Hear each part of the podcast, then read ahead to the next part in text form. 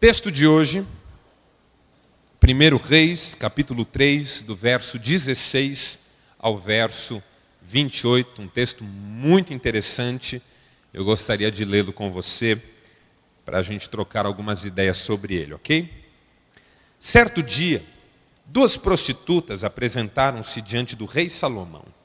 Uma disse: Ó oh, rei, eu e esta mulher moramos na mesma casa. Eu dei à luz um menino e ela estava comigo. Dois dias depois, ela também deu à luz um menino e somente nós duas estávamos na casa. Uma noite, ela rolou sem querer sobre o filho e o sufocou. Então levantou, enquanto eu dormia, pegou o meu filho e o colocou na cama dela. Depois colocou o menino morto nos meus braços. Quando me levantei para amamentar meu filho, vi que estava morto, mas reparando bem, percebi que não era o meu. A outra mulher disse: Não é verdade, o meu filho está vivo, o seu é que está morto. E a primeira respondeu: Não, a criança morta é sua, viva é a minha. E discutiram. Então Salomão disse: Cada uma diz que a criança viva é sua e que a morta é da outra.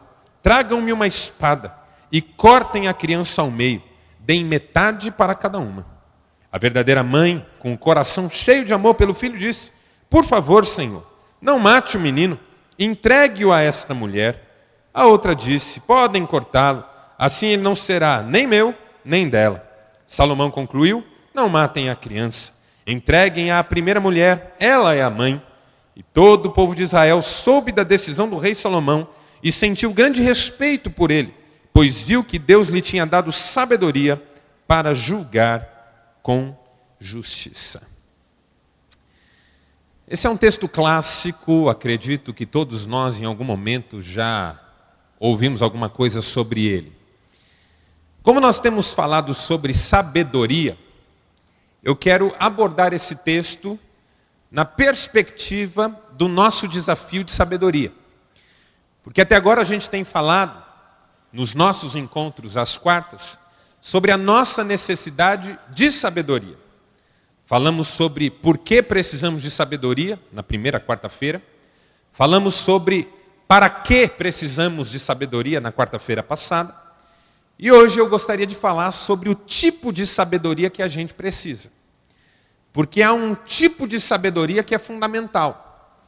É a sabedoria do alto, é a sabedoria que Deus dá, mas é uma sabedoria também que tem algumas aplicações muito práticas na nossa vida e que a gente deve buscar de uma forma muito especial. Essa sabedoria não é fruto do acaso, mas é fruto de uma busca. Quem necessita de sabedoria deve, no mínimo, pedir a Deus, diz a Bíblia, que já é um primeiro passo. Não é um acidente de percurso, mas um projeto ao qual nós nos dedicamos. Uma pessoa sábia não é sábia por acaso, mas porque usa as circunstâncias da vida em favor desse amadurecimento pessoal na direção da sabedoria. E se nós estamos aqui todas as quartas-feiras e não desistimos de vir nessas quartas-feiras em que o tema será sabedoria, é porque de alguma maneira nós desejamos sabedoria na nossa vida e no nosso coração. E esse texto que nós lemos fala de um tipo de sabedoria que a gente deve buscar, que a gente deve tentar colocar em prática e que terá, se nós colocarmos essa sabedoria em prática, implicações muito especiais no nosso dia a dia e nos nossos relacionamentos. O texto que você acompanhou comigo é muito interessante. Fala de uma primeira situação de julgamento que o rei Salomão viveu no seu recém-estabelecido mandato real. Salomão tinha acabado de assumir o trono e já aparecem duas mulheres para levar uma causa para ele. E essas duas mulheres apresentam uma causa sui generis. Uma matou o próprio filho, deitando sobre ele, e no apagar das luzes da noite, trocou de filho com a outra que teve um filho no mesmo período. E aí então uma dizia: o filho é meu, não, o filho é seu, o filho é meu, o filho é meu, o filho é meu. E aí Salomão diz: vamos fazer o seguinte: o menino tem um peso razoável, o menino não é tão pequeno, a gente pode cortar o menino no meio e dar metade para cada uma. Não precisa brigar. É o que você faz com o seu filho quando ele está brigando com o irmãozinho por causa de um chocolate. Não é? Dá esse chocolate aqui. corta no meio, dá metade para um, dá metade para o outro. Mas aí a mãe verdadeira tem lá um rompante de misericórdia pelo menino, não, fica com ela então, eu não quero. A outra não vê a hora da espada passar no menino também. E Salomão devolve o menino para a primeira mãe. A história parece até simples. À primeira vista, ela é de alguma infantilidade até. Porque a gente não tem, a princípio, as informações do que uma causa como essa significava na época de Salomão. Salomão, como rei, tinha poder e autoridade para cortar o menino no meio. Não é um blefe. As mulheres não entenderam aquilo como um blefe. As mulheres entenderam aquilo como uma decisão. E a decisão real se faz cumprir independentemente das queixas de quem quer que seja. É uma outra época, é um outro momento. Tem a ver com outro contexto de vida, com uma outra estrutura. E como tem a ver com um outro contexto e uma outra estrutura, é claro que a gente não vai falar aqui sobre isso, sobre a decisão em si ou sobre a demanda em si, mas sobre algumas lições que estão nas entrelinhas dessa experiência e que já revelam a grande sabedoria com que Salomão foi presenteado. Porque tem três questões aqui que eu acho que são fundamentais para quem está nesse projeto de amadurecimento pessoal, de crescimento e de busca por sabedoria. Porque a primeira lição que eu vejo aqui é a seguinte: a gente precisa de uma sabedoria que nos ajude a acolher e a participar da vida das pessoas que estão ao nosso redor. Porque o primeiro sinal de que Salomão tinha recebido sabedoria é um episódio aparentemente banal na vida de duas prostitutas. Isso foi a primeira coisa que me chamou a atenção. Você lê a história de Salomão e você descobre que o primeiro grande ato real na vida de Salomão, que o primeiro grande ato real desse novo, eh, eh, dessa nova majestade, desse novo soberano no reino de Israel, foi julgar a causa de duas prostitutas que estavam brigando por causa de uma criança. Não foi uma decisão de Estado. O primeiro ato do rei Salomão não foi uma questão de Estado. Não foi um problema de guerra. Não foi uma questão nacional. Não foi um projeto de desenvolvimento econômico ou social. O primeiro grande ato na vida de Salomão, pelo qual ele ficou conhecido como sábio, foi a participação dele na vida de duas mulheres que estavam lutando num contexto da vida íntima de uma família. Porque é nesse lugar que a gente é sábio. A gente não é sábio porque lucrou na nossa empresa 20 milhões de reais no primeiro semestre. A gente não é sábio porque abriu 30 filiais nesses últimos três anos. A gente não é sábio porque fez um negócio maravilhoso numa casa que saiu pela metade do preço que ela valeria no mercado. A gente é sábio porque as pessoas encontram em nós uma referência de vida. Elas têm prazer em trazer para nós os seus problemas elas compartilham conosco as suas angústias e no nosso coração, por mais que nós sejamos ocupados, há espaço para elas. Salomão estava num momento fundamental da sua história como rei, era o começo de tudo. Talvez ele tivesse conselheiros aos montes dizendo: Rei, eu preciso de uma posição tua nisso. Rei, eu preciso de uma posição tua naquilo. Rei, eu preciso de um espaço na tua agenda para isso. Rei, aquilo. Rei, aquilo outro. Rei, os inimigos. Rei, o nosso vizinho. Rei, o nosso exército. A vida de Salomão não era fácil. Como nós comentamos aqui na reunião passada, Salomão tinha como desafio substituir o grande Davi.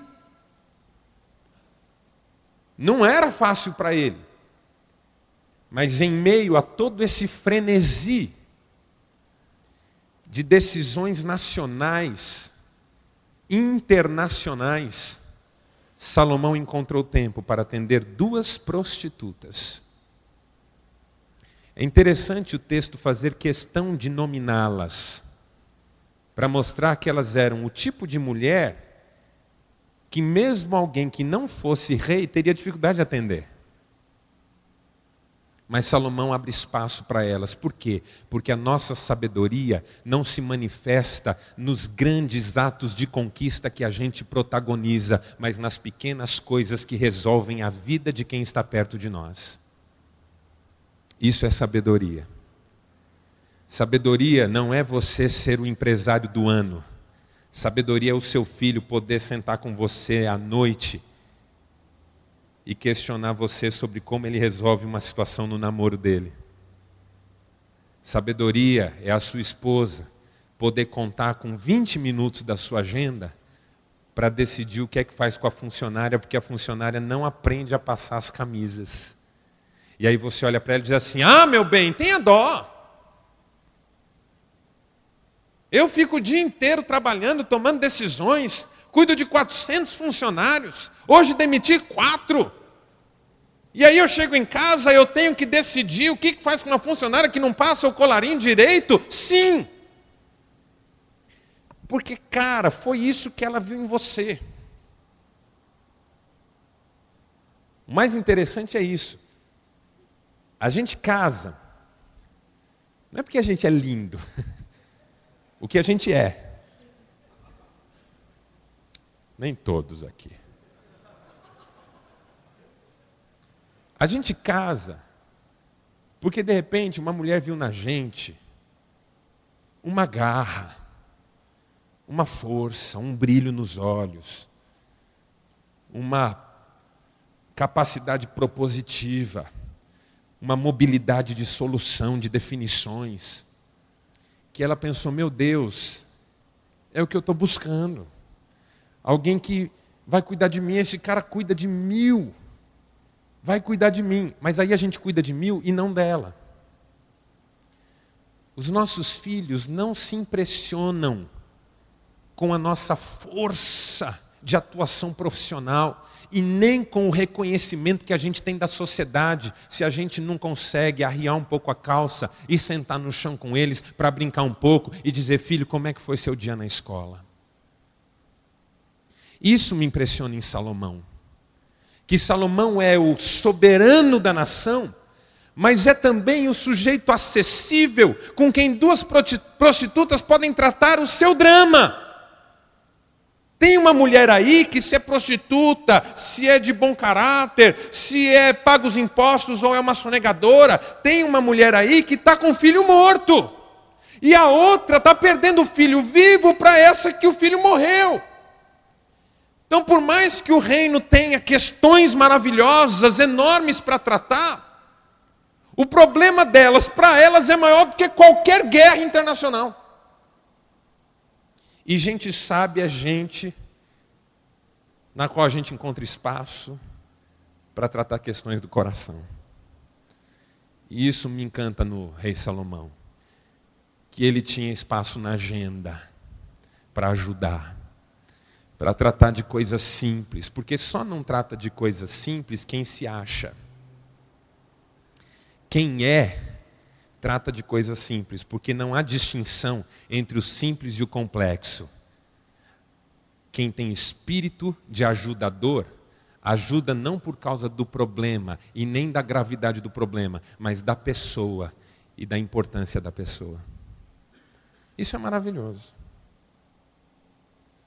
Isso me faz admirar Salomão nesse momento.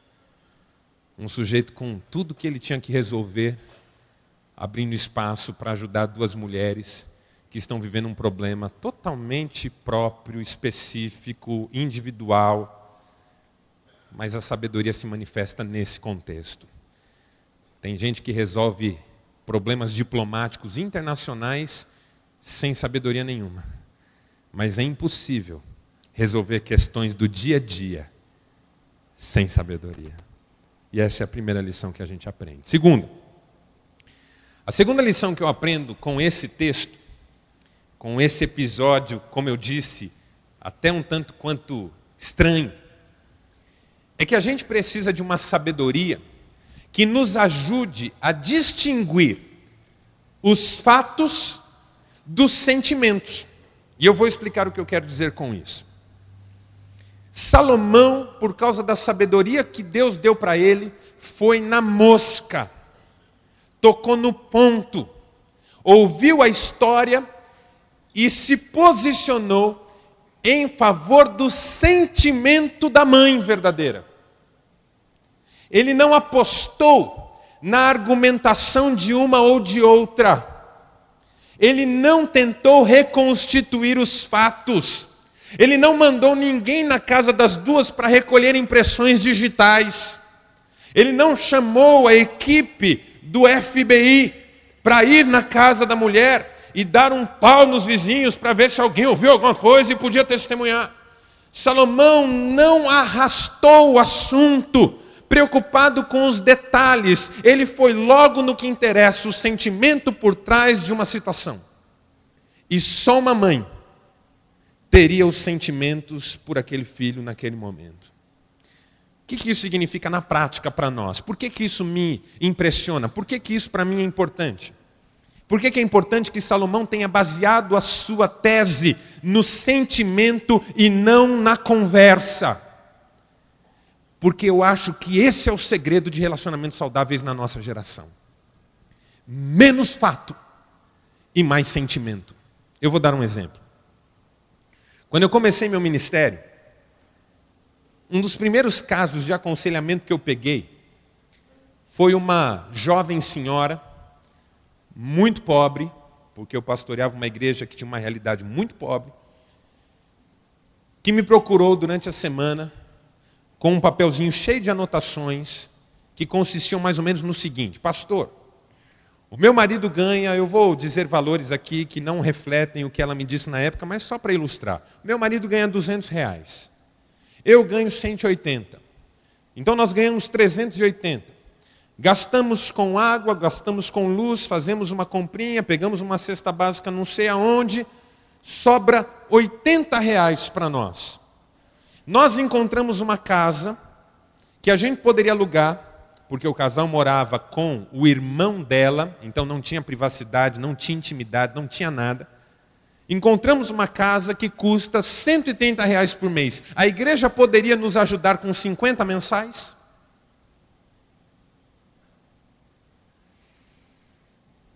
me subiu uma coisa, eu falei, meu Deus, o que, que eu faço? Sabe naqueles segundos em que todos os pensamentos do mundo passam na sua mente? Se eu disser que sim, eu estou numa igreja pobre. E se todo mundo quiser cinquentão para ajudar na renda? Se eu disser que não, meu Deus, são só 50 reais. É um conflito. Você quer ajudar, mas. E aquilo, os pensamentos passando na minha mente, mas eu me lembrei. O que o meu professor de psicologia sempre disse: que nós não devemos nos ocupar dos fatos que as pessoas nos trazem, mas dos sentimentos com os quais elas nos trazem o que nos trazem. A questão é o que está na entrelinha, o que está por trás das palavras. E aí me ocorreu uma pergunta. Se tudo isso der certo e você conseguir mudar de casa, o que é que você espera da vida? E ela começou a chorar. Chorar, chorar, chorar. E ela dizia assim: Eu só queria que o meu marido fosse mais meu amigo, que a gente conversasse, que a gente fosse feliz. Aí ela pegou aquele papel, amassou na minha frente e disse: Pastor, não é de casa nova que a gente precisa, é de um casamento novo. De lá para cá, isso tem se repetido no meu ministério quase que diariamente. Pessoas que trazem um fato, mas o que está em jogo é um sentimento. É o caso da sua esposa, da minha esposa. Elas dizem assim para nós: É, para mim você nunca tem tempo. Talvez você nunca tenha ouvido isso, eu já ouvi. Você nunca tem tempo para mim. E aí eu que sou homem, defensivo ao extremo, comprometido com a minha autoestima e não com o meu casamento. Eu digo assim: como não? Ontem eu fiquei com você a manhã inteira. Ela disse: vai jogar na minha cara, não precisa mais. Eu não estou jogando na sua cara, louca. Quer dizer, eu não falo isso. Porque eu não sou louco. Eu estou dizendo que você disse que eu não tenho tempo para você e ontem eu tive tempo, é, mas não sei o que, não sei o que, e a gente entra numa discussão sem fim sobre os fatos. Quando tudo que ela estava tentando me dizer é eu sinto a sua falta. Tudo. Mas eu reagi, eu me senti agredido, porque eu também quero ser argumentativo, mas no fundo estou traindo os meus sentimentos. Como a história que eu já contei aqui. Do dia que ela chegou em casa às 11 horas, ela começou a dar aulas à noite. E eu estava vendo um momento meio estressado. E um dia ela chegou em casa à noite e eu já estava esperando armado. Aqui, né? A hora que ela entrou, eu falei: Isso não é hora de mulher chegar em casa. Já com a cinta em mãos. Ela falou assim: Eu estava trabalhando. Eu falei, mas você não acha que está trabalhando demais? Ela, ó, quem fala. Pronto. Aí eu já comecei a falar um monte de coisa. Eu sei que ela ficou me olhando e eu fui falando, falando, falando. E eu, quando começo, não paro. Que é uma coisa que eu tenho tratado na minha vida. Eu começo, eu não paro. A minha boca é uma metralhadora na mão do diabo. E pá, pá, pá, pá, pá. Ela ficou me olhando assim, ó, mas sabe quando a pessoa muda o semblante de tenso para agradável? Ela me olhou com olhos de amor e ela, ela disse assim para mim: Você está dizendo tudo isso porque você está sentindo minha falta? E eu estava assim, eu disse assim: É! Aí ela me abraçou. E eu fiquei com a mão para baixo assim. E ela me abraçando, ela, estou aqui, amor. Nunca fiquei com tanta raiva dela. Quebrou toda a minha argumentação. Acabou a discussão. Falei, me perdoa, estou estressado. No começo da nossa, da minha vida ministerial, ela me conheceu, eu não era pastor, eu fui para o seminário depois de casado. E aí, passamos por tudo juntos, e eu comecei no ministério, e foi uma loucura assumir uma igreja grande, complicada. E eu sei que teve um dia na minha folga que eu estava indo para um compromisso e ela tinha aqui comigo. E antes de nós sairmos, ela falou assim: É, você ama mais a igreja do que eu. Na hora de sair. Aí o que, que eu fiz? Me defendi. Eu me defendi. Comecei a me defender. Não, eu faço isso por nós. Eu acho que tem mais homem aqui que entra nessa. Eu trabalho pela nossa casa. É para te dar o melhor. E tal. E comecei a me defender. Não, você ama mais a igreja do que eu. E aquilo já estava me irritando, porque fazia dias que ela falava aquilo para mim. Mas nós somos no evento. De cara virado um para o outro. Aí eu chego no evento, ponho a minha máscara de pastor feliz. Paz do Senhor, irmão louco para separar da minha mulher e vamos orar por isso. Tá bom, irmão? Quer uma oração aí? Deus te abençoe. Uma falsidade naquele dia, bravo com a minha esposa, chateado, a vida da gente estava meio esquisita naquela época. Aí eu assisti uma palestra do Craig Hill, porque era um treinamento. Eu assisti uma palestra de um cara chamado Craig Hill. E ele dizia nessa palestra o seguinte: a gente briga muito por não entender o que as pessoas estão sentindo quando falam conosco. A gente, a, a gente se foca na palavra dita e não no motivo pelo qual alguém se dispôs a dizer. E aí ele contou uma experiência do filho, para encurtar, encurtar uma longa história. Eu chamei a Cristiane no final, e pela primeira vez na minha vida até então, depois eu transformei isso num hábito. Pela primeira vez, eu pus as armas no chão chamei ela ao final e disse assim: Eu quero te pedir perdão. Porque, embora não seja esse o meu desejo, eu sinto que eu estou fazendo parecer que o meu trabalho é mais importante que você. E eu não queria fazer isso. Eu te peço perdão. Sabe o que ela disse para mim? Ela falou: Eu sei que você precisa trabalhar. Mas é que eu queria um pouquinho mais da sua atenção. E pela primeira vez, isso não foi um problema na nossa vida. Foi uma conversa abençoadora. Do tipo que você pode ter com seu filho, do tipo que você pode ter com um amigo, do tipo que você pode ter com qualquer pessoa. Me perdoa, porque eu não julguei que eu estava agredindo você com o que eu fiz. Eu não queria isso nunca. Chega de defesas, de fatos, de quem é que começou, de repete para mim. Ah, mas onde mesmo você estava? Ah, mas como é que foi mesmo? Salomão não, Salomão não quer saber. Salomão não quer que fiquem explicando, ele não precisa, ele já sacou onde é que a coisa mora. Ela mora nos sentimentos. Às vezes, mais importante do que passar o mesmo sermão num filho, é perguntar o que é que ele está sentindo.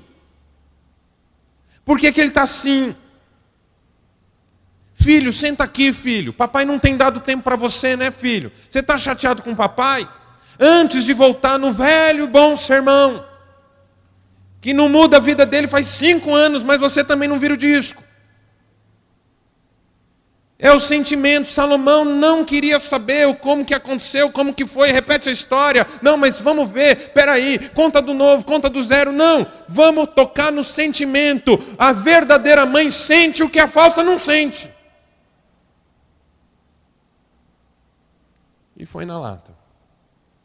As nossas conversas seriam um milhão de vezes mais produtivas. Nós brigaríamos 99% menos se, ao invés de ouvir o que foi dito, nós nos tornássemos capazes de ouvir o que foi sentido.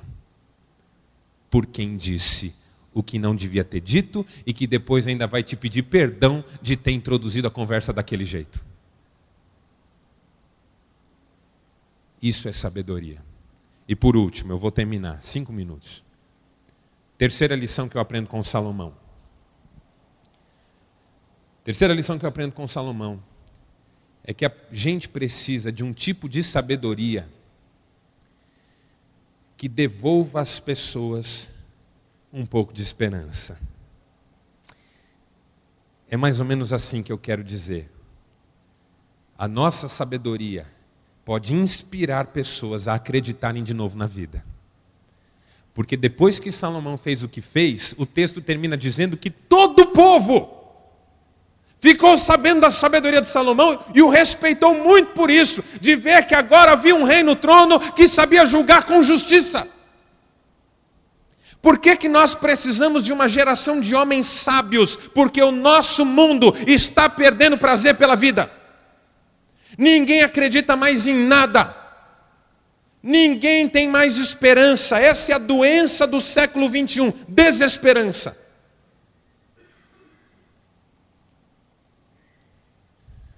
A última grande explosão histórica de esperança foi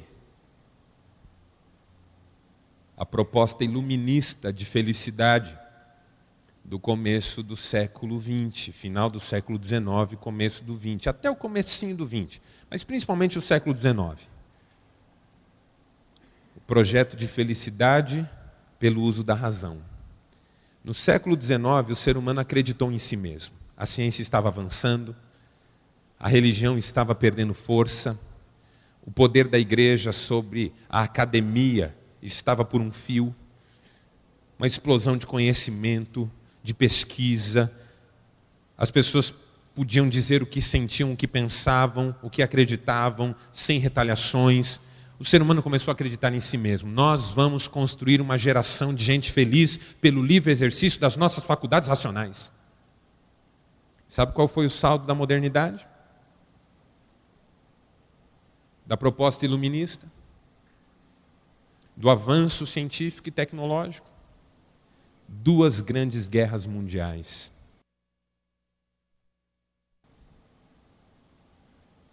E o século XX ficou conhecido como o fim da humanidade. E aí entra a pós-modernidade, que é uma época totalmente voltada para as questões individuais. Ninguém mais acredita no coletivo, cada um por si. E Deus, se é que Ele existe, por todos. Essa é a forma da desesperança na nossa geração. Cada um cuida da sua vida, cada um por si. Se eu puder pegar esse dinheiro e pôr no meu bolso, eu ponho, porque se eu não puser, o próximo que vier põe no dele. Se eu não cuidar de mim, quem é que cuida? É esse mundo que a gente vive, em que a gente não confia em ninguém e nem pode. Porque a gente já tem história de traições, de decepções e de uma série de coisas. Nossas utopias foram assassinadas. Quando a gente tinha sonho, as pessoas diziam para nós: Isso é coisa de jovem da sua idade, vai passar. Quer me deixar irritado na igreja que eu pastorei? É ver um novo convertido, chega lá amando a Deus, amando a Cristo, vem para a igreja com todo entusiasmo. Chega um crente velho, daqueles bem velho na igreja, e fala assim: Isso é fogo de palha. Isso passa. Falei, irmão, fogo de palha, eu queria pôr em você. Porque eu troco meia dúzia de crentes sem entusiasmo e paixão por um que tem fogo no coração. Nós somos de uma geração que perdeu os sonhos, que perdeu a capacidade de sonhar. Gente desanimada a gente encontra aos montes, desanimada. Mas aí aparece um sábio, um sábio, uma pessoa que tem espaço na agenda para outra, que lê sentimentos ao invés de ficar sentado em cima dos fatos, que tem uma vida diferente, e essa pessoa começa a semear esperança onde ela passa. E as pessoas começam a dizer: Eu quero essa vida, eu desejo isso. E foi isso que Salomão fez na sua geração, ele devolveu para as pessoas o sonho. Finalmente temos um rei que julga com justiça, que tem equilíbrio, que tem sabedoria. Acabaram-se as guerras, as confusões, os conflitos, a solução na base da espada. Agora a sabedoria vai dominar. E é o que a nossa geração pensa quando olha para a gente de Deus. É possível é possível. É possível você ser um cara justo, honesto, equilibrado, mesmo nos dias de hoje. É possível. Porque nós não estamos falando de uma experiência só de fato. Nós estamos falando de uma experiência de milagre. Deus tem compromisso conosco quando a gente tem compromisso com Ele.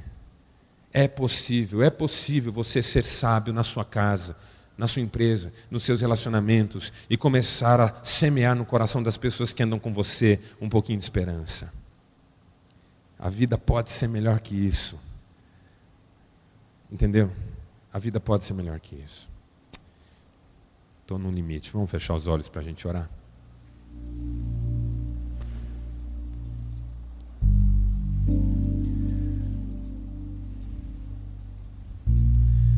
Obrigado, Pai, por essa palavra.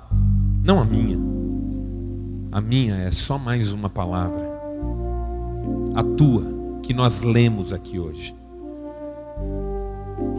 É esse tipo de sabedoria que a gente precisa, meu Deus. E é o tipo de sabedoria que a gente quer. Derrama sobre nós essa sabedoria, toca-nos, move-nos, dá-nos coragem de buscá-la com toda a dedicação do nosso coração.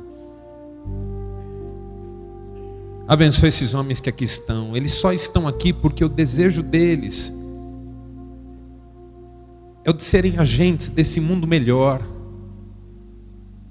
Que só o Senhor pode nos ajudar a construir. Na nossa força Ele não vai. Nós já tentamos isso na história. Impérios já tentaram isso. Movimentos de base já tentaram isso. Gerações inteiras já tentaram, sem sucesso, estabelecer a vida melhor. Que só tem aqueles que um dia se rendem totalmente a Ti, nos méritos maravilhosos de Jesus Cristo, Teu Filho, que veio a esse mundo para nos ensinar sobre essa vida melhor que ele conquistou na sua cruz e pelo derramar do seu sangue. Dá-nos a sabedoria que estava em Cristo e em tantos homens de Deus no decorrer da história. Dá-nos sabedoria na nossa casa, Pai, no trato com aqueles que nós amamos. Dá sabedoria para o solteiro, para o casado, para o viúvo, para o separado. Dá sabedoria para o solitário. Dá sabedoria para o que vive no meio das pessoas, às vezes se sentindo sozinho por dentro. Dá sabedoria para nós nesta hora, Pai. É o que nós te pedimos em nome de Jesus. Amém.